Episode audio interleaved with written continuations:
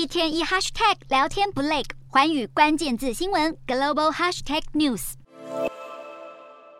一下飞机就有舞者载歌载舞列队欢迎，泰国总理还亲自迎接，热情的嘘寒问暖。因为这架从沙乌地阿拉伯抵达泰国的班机，载着泰国今年迎接的第一千万名国际旅客。虽然还不到疫情前一年吸引四千万名旅客的规模。但泰国的观光业正明显的复苏中，预计二零二四年就能恢复到疫情前水准。毕竟泰国的国际机票、饭店、交通等开销涨幅较低，对游客来说是比较划算的选择。以从台湾出发为例，去日本关东玩五到六天，大约要三到四万元起跳；美国、欧洲大约十天的行程也动辄十到十二万。相较来说，到泰国玩五天只要两万八左右。除了物美价廉之外，泰国相对比较早开国门，航班相对稳定，种种条件都比其他国家更有优势。不过，受到中国防疫政策影响，中国游客没有回流的迹象。因此，泰国政府选择加强吸引俄罗斯游客，从十月底开始陆续重启俄罗斯和泰国之间的航班，吸引大批俄罗斯游客前往度假。观光胜地巴达雅当地民众表示，海滩上有九成的游客都是来自俄罗斯。欧美飞往俄罗斯的航线大多因为制裁遭到取消，但俄罗斯与泰国之间的航班不断增加，访泰的俄罗斯人正急剧增加。单就十月来看，访泰二级游客人数已经超越来自澳洲和日本的游客人数。泰国力拼观光经济成果相当亮眼，但由于欧美诸国还在持续推动对俄制裁，泰国的行为也招来部分国家的批评。